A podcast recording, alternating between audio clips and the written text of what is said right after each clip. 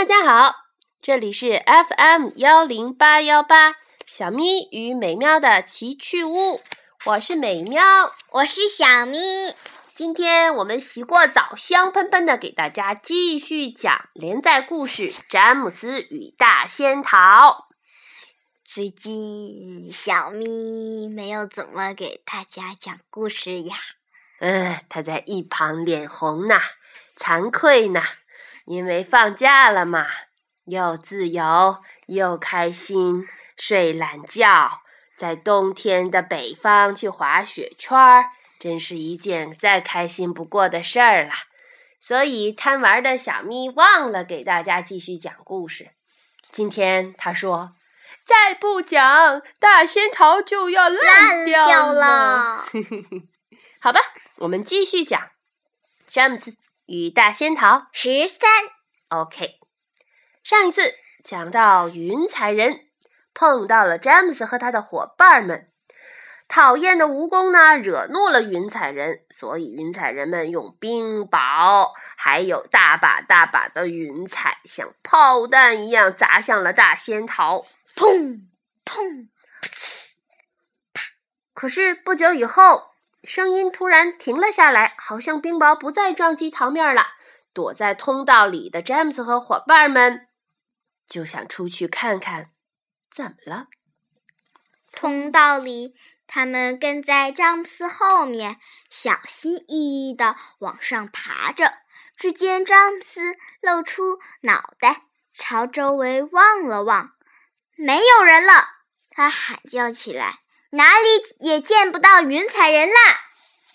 游客们一个一个鱼贯出来，来到仙桃顶上，小心翼翼地盯着周围。月亮像以往那样洒满了清辉，到处仍然堆着不少闪闪发光的云山。不过，云彩人却不见了踪影。桃子滴水了！绿色老蚱蜢望着桃子的边缘喊道：“上面满是窟窿啊，四处都滴着桃汁儿呢。”正在滴水呢。如果桃子滴水，那咱们肯定会沉下去的。别傻啦，这会儿咱们又不是在水里头。哦，瞧呀！瓢虫叫道：“瞧呀，瞧呀，瞧呀，瞧那边！”所有的人一下子转过身去，瞧了起来。远处正前方。他们瞥见最最不可思议的景象，是一种弧线，是一种巨大的弯弯曲曲的东西，中间高的擦过天空，两头又耷了下来，支撑在有沙漠那么大的两片云彩上面。喏，那到底是什么玩意儿？是座桥？是切成两半的大圆圈呢？是块倒着放的大马蹄铁。要是我说错了，就别让我说了。蜈蚣咕咕哝哝地说。只见他脸色苍白。那上面不是爬满了云彩人吗？接着又是一阵可怕的沉静，仙桃飘得也越来越近了。是云彩人。有好几百个呢，有好几千个，有上百万个。我不想再听了，我宁愿放到鱼钩上当鱼饵，也不愿再跟那些可怕的生物作对了。我宁愿叫墨西哥人用油炸着给吃掉。绿色老蚱蜢一副哭哭啼啼的样子，请安静一点儿。詹姆斯小声说：“现在可是我们唯一的希望了。”他们在仙桃顶上一边盯着云彩人，一边不声不响地蹲了下来。云彩的整个表面实际上都挤满了云彩人，再往上看，还有好几百个，正在那个怪物一般的弧弧形上爬来爬去。可那到底是什么东西呢？瓢虫悄悄地说：“他们又在干什么呢？”他们干什么？我才不管呢！我不待在上面了。回头见。然而，其余的人都怕极了，或者说都给吓糊涂了，一动也不敢动了。你们知道这是怎么一回事吗？怎么一回事啊？怎么一回事啊？那个巨大的弧线看起来，他们正在给它刷漆嘞。他们拿着油漆桶，还有大大的刷子。你们瞧呀！詹姆斯说的没错，这会儿游客们离得近了些，足以看清楚云彩人干的正是这个。他们手里拿着巨大的刷子，正在疯狂地往那个大弧线上甩着油漆。事实上，整个弧线很快就披上了最最壮观的色彩，有红的、蓝的、绿的，还有黄的、紫的。哦，是条彩虹啊！他们正在做一条彩虹嘞。哦，不是很美丽吗？就瞧瞧那些颜色吧。蜈蚣，你得上来看看彩虹。他们望着彩虹的亮丽，简直入了迷，再也不记得压低声音说话。蜈蚣小心翼翼地把脑袋探出通道入口。呵呵呵，我一直琢磨着这些东西是怎样做成的呢？可怎么有那么多绳子呢？干嘛用那些绳子呢？老天呐，他们是在把彩虹推出云彩耶！瞧。彩虹动了，他们用绳子把彩虹系到云彩下面啦。我还可以跟你再说句话，如果我没有弄错，那我们就要撞到里面去啦。上帝保佑，他说的对呀！绿色老蚱蜢大喊起来。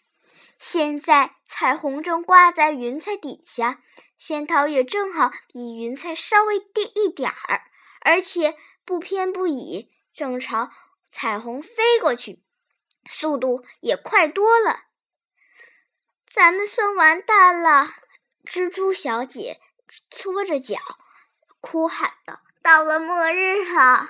这我可受不了！跟我说说，到底是怎么回事儿？我们会不会错过去的？不，不会的。会，会的。是啊，是啊，不会的！我的老天呐！你们大伙儿给我站稳了！詹姆斯高声叫道。突然，只听“砰”的一声巨响，仙桃撞到了彩虹顶端，接着而来的是一种可怕的断断裂声，巨大的彩虹从中间裂成了两半儿。接下来发生的事儿十分不幸。云彩人把彩虹系下来所使用的绳子，跟从桃子到海鸥之间的丝绳绞在了一起，仙桃缠了进去。上面的游客们惊慌失措，乱作一团。詹姆斯·亨利·特洛特急忙抬头，望见云彩人那上千张愤怒的脸正在云彩边上朝下瞧着自己。由于脸上满是长长的白毛，那脸颊几乎不成形状，没有鼻子，没有嘴巴，没有耳朵，没有下颌，在每一张脸上所能见到的只是眼睛，两只小小的黑眼睛透过毛发，不怀好意的闪闪发光。接着便发生了最最可怕的事情。一个云彩人，一个起码有十四英尺高的毛茸茸的庞然大物，突然站起来，在云彩边上朝外跳了一大步，想抓住仙桃上面的一根丝绳。詹姆斯和朋友望见他在上空飞跃着，胳膊伸到前面去抓住最近的那根丝绳，也望见他抓到了丝绳。手脚并用的紧贴在上面，然后他双手倒踢着，缓缓的、缓缓的开始顺着丝绳往下爬。老天，救命呀！救救我吧！他想下来吃我们了，跳下去吧。那么就先吃蚯蚓吧，吃我没有什么好处，我就像飞鱼一样，到处都是骨头。蜈蚣，赶快咬断那根丝绳！那根它正在顺着往下爬的丝绳。蜈蚣急忙奔了过去，用牙齿叼住了丝绳，咔嚓咔嚓，嘴巴一咬，丝绳便折断了。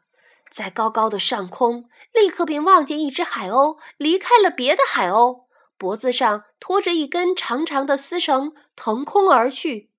高大的毛茸茸的云彩人呢，却拼命抓住丝绳一头，悻悻地喊叫着，咒骂着。只见它越飞越高。飘荡着，穿过洒满月光的天空。詹姆斯·亨利·特罗特快活地望着云彩人说：“老天呐，它几乎根本就没有重量，因为一只海鸥就能拉起它来。它想必只有毛发和空气。”望见同伴这样给带走，别的云彩人哑然失色，一下子松开手里的绳子。当然喽，那彩虹的两半也就碰到一块儿。摇摇晃晃往地下坠去，这样一来就放开了仙桃。只见它飘荡着躲开了那片可怕的云彩。然而，游客们并没有脱离危险。星星的云彩人一蹦一跳，沿着云彩追赶着他们，用各式各样可怕的硬东西狠命朝他们砸来：空油漆桶啦，油漆刷子啦，梯子啦。凳子啦，炒锅啦，煎锅啦，臭鸡蛋啦，死老鼠啊，还有投油瓶子啦，等等等等，凡是那些野蛮的家伙能弄到手的，都雨点似的朝仙头上丢。一个云彩人提起一加仑黏黏糊糊的紫色油漆，来到云彩上，照准蜈蚣。倒了过去，一下泼了个正着。蜈蚣生气的尖叫起来：“我的腿，腿都粘在一块儿了，我走不了路了，眼皮儿也睁不开，看不见东西，还有我的靴子都给弄坏了。”不过那时候，人人都在躲云彩人丢过来的那些东西，谁也过顾不上蜈蚣。油漆快干了，快变硬了。腿动不了，什么都动不了了。你还是能动嘴的呀，这可真是天大的遗憾。詹姆斯，请帮帮我的忙吧，把油漆冲下去、刮下去，怎么弄都行。好像过了很久，海鸥才把仙桃拖的离开了那片彩虹云。不过，他们到头来总算躲开了身。于是便聚拢在倒霉的蜈蚣周围，争论着除去蜈蚣身上油漆的最好办法。的确，蜈蚣那副尊容也够叫人瞧的。它浑身上下一片紫色，而且这会儿油漆开始变干发硬，不得不直挺挺地坐着，仿佛浇筑在在了水泥里面。所有的四十二条腿也像木棒一样直竖在面前。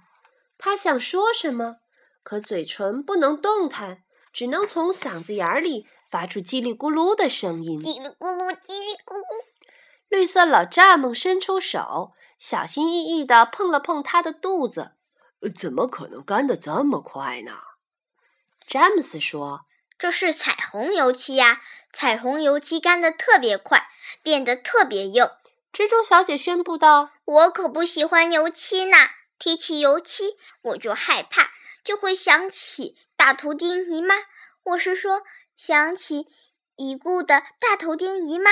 上一回，她油漆厨房天花板，漆还没有干的时候，我那可怜的亲爱的奶奶就犯了个错，走了进去，给粘在里面，整整一夜都能听到她呼唤我们的声音：“救命啊！”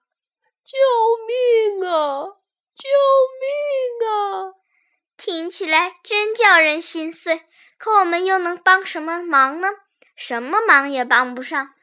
当然了，第二天油漆一干，我们便冲到他身边，劝他安静下来，给了他些食物吃。他就这样活了六个月。这信不信由你。他倒吊在天花板上，腿也永远站在油漆里。当真是这个样子，我们每他每天喂他饭吃，直接从网子上给他活苍蝇吃。可后来，就在去年四月二十六那天，海绵团儿姨妈，我是说已故的海绵团儿姨妈，恰巧朝天花板上揪了揪，这下看见了奶奶。哦，天哪！悄悄地说一声。小咪不认识丑，应该是丑了丑，他给读成了揪了揪。请小咪同学继续。一只蜘，一只蜘蛛，他喊道：“一只叫人讨厌的蜘蛛。”于是，嗯，真可怕呀，简直连想也不敢想。蜘蛛小姐擦去一滴眼泪，凄惨的望着蜈蚣：“你这个可怜的家伙，我可真替你难过呀。”蚯蚓幸灾乐祸地说：“哦，多会儿也掉不下来了。咱们的蜈蚣永远动不了了，它会变成一尊雕像，那样就能把它放到园子中央，再在它脑袋上方放一盆水。”绿色老蚱蜢提议道。咱们可以像剥香蕉那样把它的皮剥下来呀。那它不死了呀？瓢虫说。要不就用砂纸擦，那得擦多长时间呀？小咪还在好奇，究竟怎样才能把蜈蚣救出来呢？蚯蚓也许是生平头一回微笑着说：“喏，要是它伸出舌头来，要是它伸得长长的，咱们就能抓住舌头，动手往外拉了。”只要使劲儿拉，那咱们就能把它翻过来，那它就有一张新皮儿了。别的人考虑这个有趣儿的建议的时候，大家沉默了一会儿。詹姆斯慢条斯理地说：“依我看，依我看，最好还是……”接着他不说话了。那是什么？詹姆斯又急忙问道：“我听到一个声音，听到了，有谁正在喊叫呢？”有谁正在喊叫呢？哦，我们已经讲了很久了，现在该休息了。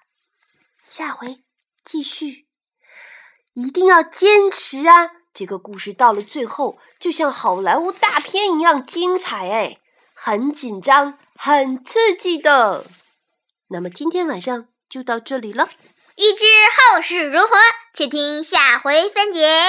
不要等桃子烂了再来分解哟，拜拜，拜拜。